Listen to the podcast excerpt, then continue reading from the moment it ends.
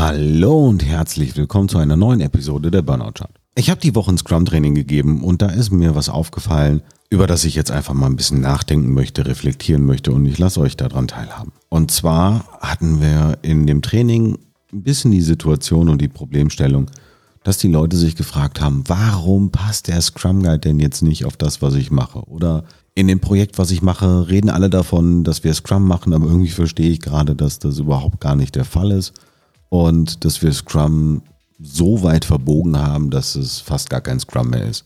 Der Scrum Guide ist für mich persönlich etwas, was in der Reihenform echt ein Nischenprodukt ist. Das benutze ich nicht einfach überall. Und der Scrum Guide definiert sich auch selber gar nicht so. So lese ich das zumindest. In der Definition des Scrum Guides steht drin, Scrum ist ein Rahmenwerk, innerhalb dessen Menschen komplexe, adaptive Aufgabenstellungen angehen können und durch das sie in der Lage versetzt werden, produktive und kreative Produkte mit höchstmöglichem Wert auszuliefern. Also hier geht es um komplexe Situationen. Hier sollen Produkte erstellt werden bzw. entwickelt werden. Okay, jetzt muss ich mir überhaupt erstmal Gedanken machen, was ist ein Produkt? Ein Produkt ist irgendetwas, was ich erstelle und anderen Leuten übergeben kann, dass sie damit arbeiten können. Und vielleicht, wenn es zum Beispiel um eine Software geht, dass eine Firma halt genau dieses nimmt und dann daraus einen Service bastelt auf Basis dieses Produktes. Aber der Service als solches, der wird halt eben nicht aus dem Scrum Guide heraus umgesetzt. Dann geht's weiter. Entwicklung heißt für mich, ich habe sowas noch nicht gemacht und es ist neu für mich. Nein, ich habe es einfach noch nicht gemacht. Ich verstehe es noch nicht. Das heißt nicht, dass es andere nicht schon mal gemacht haben. Ich habe es noch nicht gemacht. Dadurch bin ich halt nicht in der Lage, sowas wie Projektpläne oder so formulieren zu können, wo ich auf mein Wissen zurückgreifen kann, um zu beschreiben, wie ich sauber bis zum Ziel komme. Das geht dann für mich noch einher mit dem Komplex ist ein Begriff, der wird viel benutzt in den letzten Jahren, habe ich das Gefühl. Vor allem seitdem diese Agilität als Trend so ein bisschen mit aufgekommen ist. Wenn ich jetzt Leute in meinen Trainings frage, hey, was ist denn für euch komplex, dann, ja, das ist eine Situation. Mh, mh, hm, aber so richtig beschreiben kann es keiner für sich. Ich habe jetzt auch keine tolle Wortdefinition vor Augen, sondern ich beschreibe das eher für mich für, mit Situation. Und ich habe dafür schätzen gelernt, das sogenannte Caniffin Framework zu benutzen.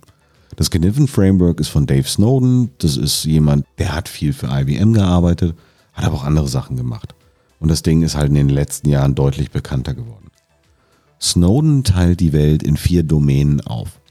Die erste heißt Obvious. Das sind Situationen, da habe ich eine Problemstellung und aufgrund meiner gemachten Erfahrung weiß ich sofort, was ich zu tun habe und kann anfangen, daran zu arbeiten und komme zielgerichtet zum Ende.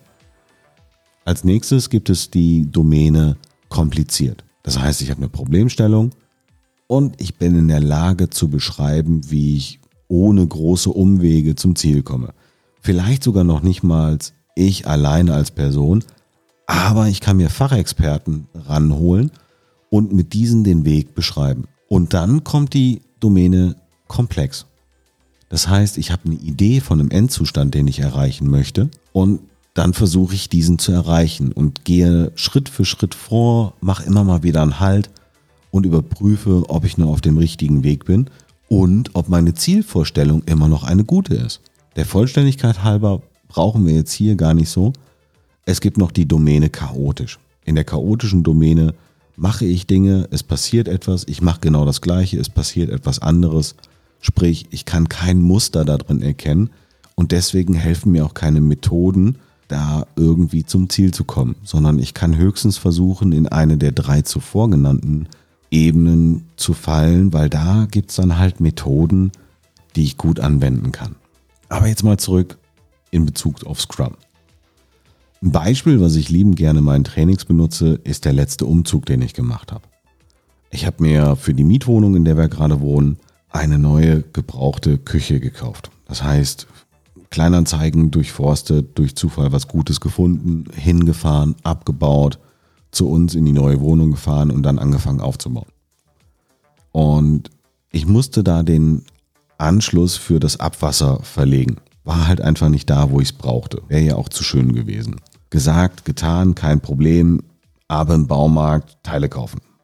Ich habe mir vorher ein paar Maße genommen und war dann der festen Überzeugung, ich weiß, was ich brauche. Also in Wirklichkeit habe ich über eine Stunde vor den Regalen gestanden und gerätselt, was ich brauche und habe dann erstmal was gekauft.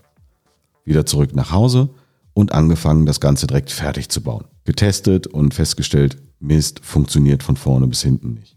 Dann ist mir Gott sei Dank eingefallen, hey Marc, was machst du eigentlich ganz häufig? Du hilfst Leuten dabei, Methoden zu nutzen oder zu verstehen, die für die komplexe Produktentwicklung sind. Hm, Abfluss könnte ich jetzt Produkt bezeichnen, wenn er fertiggestellt ist.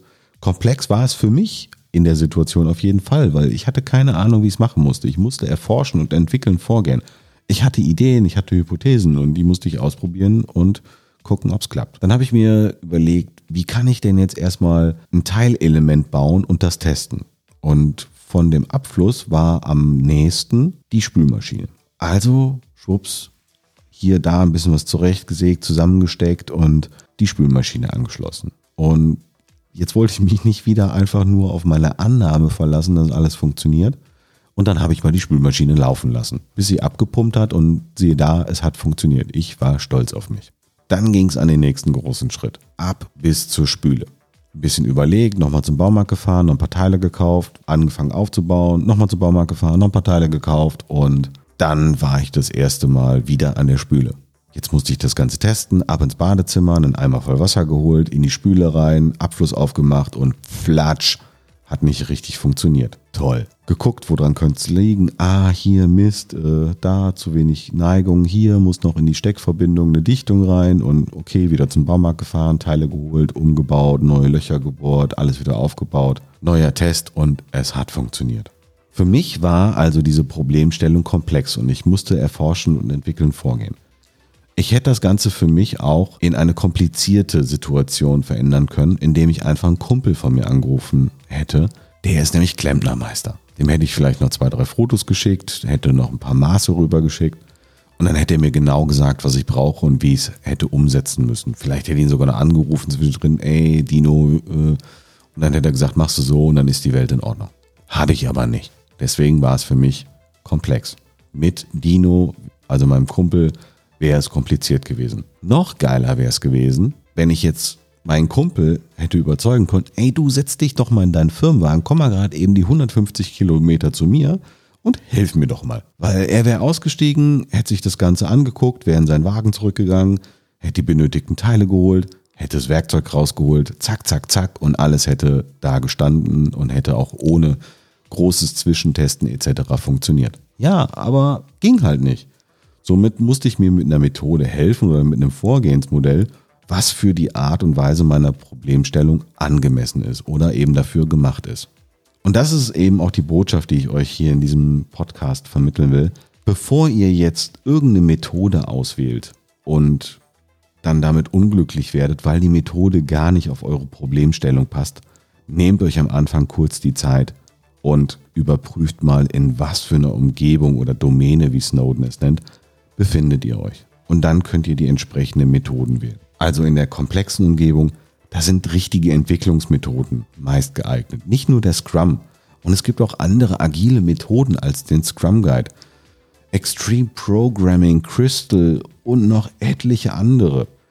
Viele davon sind schwerpunktmäßig für die Softwareentwicklung, aber die kann man von der Idee her auch für andere Elemente nutzen. In einer komplizierten Umgebung bin ich mit den meisten Projektmanagement-Methoden extrem gut aufgehoben. Ob es ein Prince 2 ist oder wenn ihr jetzt auf Teufel komm raus agil sein wollt, dann nehmt halt Agile Project Management vom Agile Business Consortium. Ja, das Ding ist in Deutschland ziemlich unbekannt. In Großbritannien dafür nicht und das ist auch eine echt alte agile Methode. Und die Mitentwickler von dieser agilen Methode sind unter anderem Unterzeichner des agilen Manifests. Also haben die ja schon so irgendwo eine gewisse Reputation und man sollte sich die Methode vielleicht mal anschauen. Selbst wenn ihr jetzt eine Situation habt, wo ihr sagt, ah, die ist nicht ganz Fisch, die ist nicht ganz Fleisch, beziehungsweise ja, da sind Teile von kompliziert, Teile sind komplex. Es gibt auch hybride Ansätze. Viele der aktuellen Projektmanagement-Methoden haben irgendeinen hybriden Ansatz formuliert, wo sie dann darauf eingehen, wie kann ich denn gewisse Teile wie in einem normalen Projekt abarbeiten und dann halt hier und da ein Arbeitspaket, vielleicht mit agilen Methoden oder worauf muss ich achten, wenn ich agile Methoden oder Frameworks im Rahmen meines Projekts benutzen möchte. Weil das lässt sich häufig echt gut kombinieren. Von daher nehmt einfach mit, nutzt mal sowas wie ein Candiven Framework, wenn euch das nicht gefällt, recherchiert einfach mal nach der sogenannten Stacy Matrix oder ich packe einfach nochmal einen Link zu beiden Methoden, zu den Wikipedia-Artikeln in die Show Notes von dem Podcast. Dann könnt ihr da einfach mal hinsurfen und euch auch nochmal selber das Ganze anlesen. Das ist nochmal ein bisschen detaillierter da beschrieben, als ich es jetzt hier gemacht habe. Ich hoffe, dass ich euch hier einen kleinen Gedankenanstoß geben konnte. Wenn ihr Bock habt, mir Kommentare dazu lassen, feel free, ich freue mich drüber und wir hören uns beim nächsten Mal. Ciao.